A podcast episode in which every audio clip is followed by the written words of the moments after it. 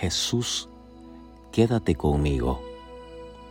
Lucas 24:13 Aquel mismo día, dos de ellos se dirigían a un pueblo llamado Emaús, a unos 11 kilómetros de Jerusalén.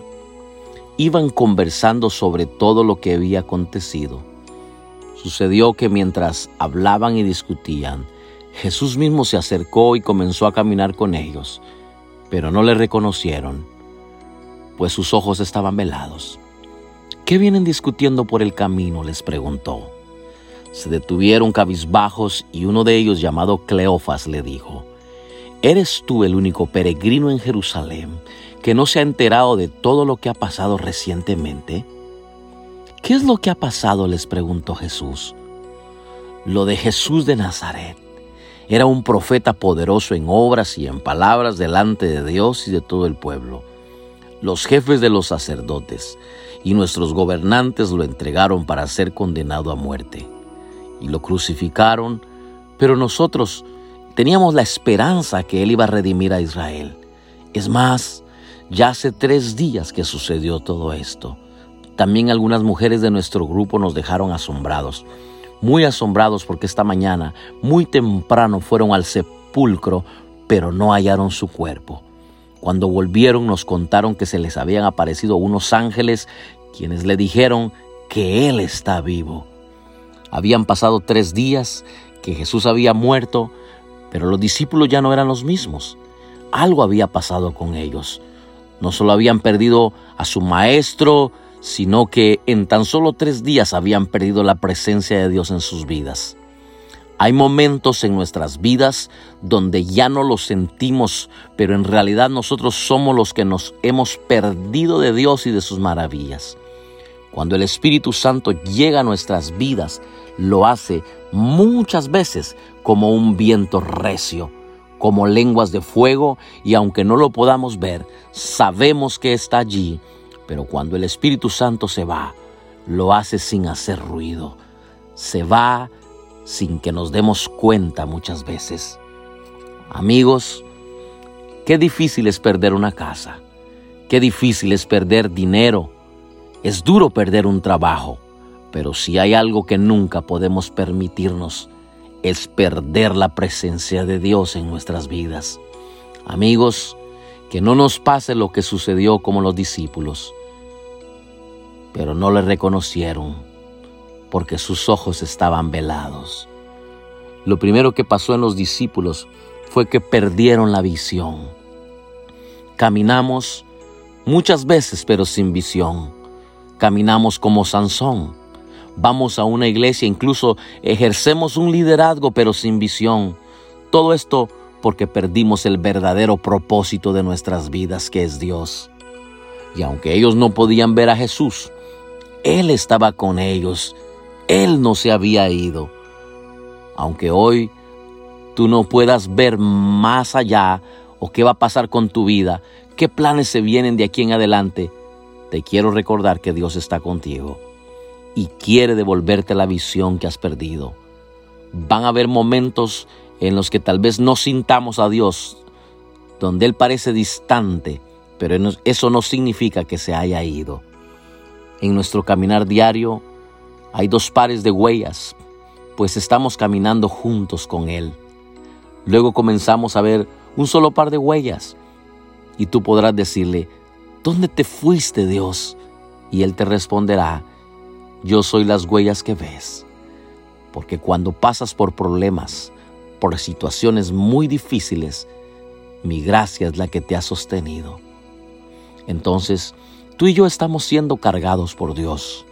Él nos tiene en sus brazos y es el mejor lugar para estar seguros. Jesús les preguntó a, a, sus discípulos, ¿qué vienen discutiendo por el camino? Se detuvieron muy cabizbajos. Como nos damos cuenta, que perdimos la presencia de Dios. Qué triste es cuando perdemos la presencia de Dios. ¿Por qué? Porque cambia nuestra forma de hablar. Comenzamos a discutir por todo y con todos. Principalmente decae nuestro semblante. Hasta el rostro nos cambia. Los discípulos ya no estaban hablando de fe, ya no estaban hablando con esperanza ni en términos de victoria.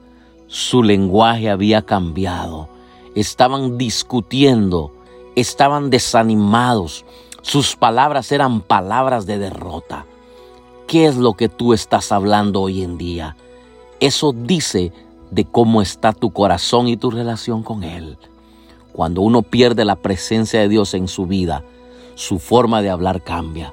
Sus palabras ya no tienen ese fuego, esa pasión, esa fe se perdió, sino que se vuelven palabras de fracaso, de derrota, de queja y comenzamos a discutir con todas las personas. ¿Sabes por qué son tan importantes las palabras en tu vida? Porque las palabras muestran lo que hay en tu corazón. La Biblia dice que de una misma cisterna no puede salir agua dulce y agua amarga. Recuerda que de la abundancia del corazón habla la boca. Si tu corazón está lleno, muy lleno de Dios, hablarás de Dios. Muéstrame una palabra que hable con autoridad, que predique con autoridad, con poder, porque siempre que hables una palabra de fe, yo te mostraré a una persona que vive en la presencia de Dios. Los discípulos no solo habían cambiado sus palabras, sino que además ahora estaban tristes. Cuando una persona pierde la presencia de Dios, pierde automáticamente el gozo y la alegría. Siguen haciendo las cosas por costumbre, por tradición, por rutina. Lo hacen por obligación, pero ya no lo hacen por amor. Pero hay una diferencia. Cuando yo tengo la presencia de Dios, hay algo que arde, arde dentro de mí, que me empuja a trabajar en su obra. Cada cosa que me delegan es una bendición y no una carga. Hago todo con alegría y siento que es un privilegio, que ya no estoy trabajando porque por rutina para un hombre, sino que trabajo para el Rey de Reyes y Señor de Señores. ¿Qué es lo que ha pasado? les preguntó Jesús. Ellos respondieron, lo de Jesús de Nazaret. Era un profeta poderoso en obras, en palabras delante de Dios y de todo el pueblo. Los jefes de los sacerdotes y nuestros gobernantes lo entregaron para ser condenado a muerte y lo crucificaron.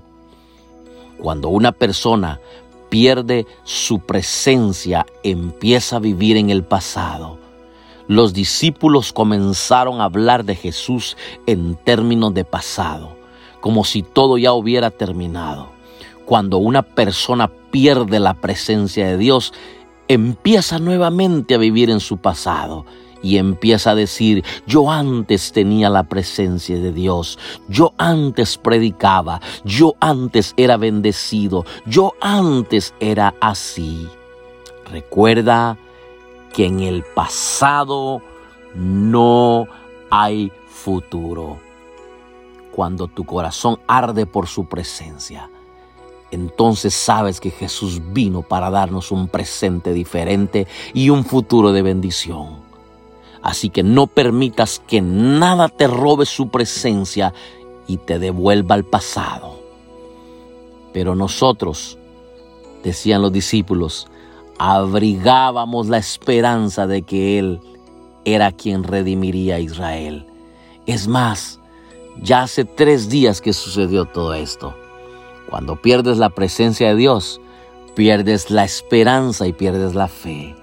La fe de estos hombres que habían visto a Jesús resucitar muertos, sanar enfermos y hacer toda clase de milagros había empezado a menguar. No te llenes de duda ni de temor, llénate de fe y de esperanza. Cuando pierdo la presencia de Dios, me vuelvo una persona temerosa que vive por la lógica y deja de vivir por la fe. Debemos de vivir la presencia de Dios todos los días de nuestra vida. Al acercarse al pueblo donde se dirigían, Jesús iba, se hizo como que iba de largo iba más lejos. Pero ellos insistieron diciéndole, quédate con nosotros, que está atardeciendo, ya casi es noche. Así que entró para quedarse con ellos. Tú y yo no necesitamos una visita de Jesús, necesitamos que Jesús se quede con nosotros. La actitud de los discípulos de anhelar hizo que Jesús se quedara con ellos. Tu actitud hará que Dios se quede o se vaya. ¿Qué sucedió una vez que Jesús se quedó con ellos? Me impresiona cuando dice que luego estando con ellos en la mesa tomó el pan, lo bendijo, lo partió y se lo dio. Entonces se le abrieron los ojos y le reconocieron. Pero cuando ellos reconocieron, él desapareció. Se decía el uno a otro, ¿no ardía nuestro corazón mientras conversaba con nosotros en el camino y nos explicaba las escrituras? Al instante pusieron en camino y regresaron a Jerusalén. Ahí encontraron a los once y a los que estaban reunidos con ellos. Es cierto, decían, el Señor ha resucitado y se le ha aparecido a Simón. Los dos por su parte contaron lo que había sucedido en el camino y cómo habían reconocido a Jesús cuando partió el pan.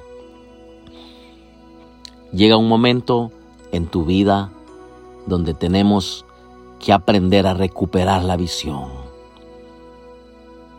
Tu corazón tiene que volver a arder por su presencia.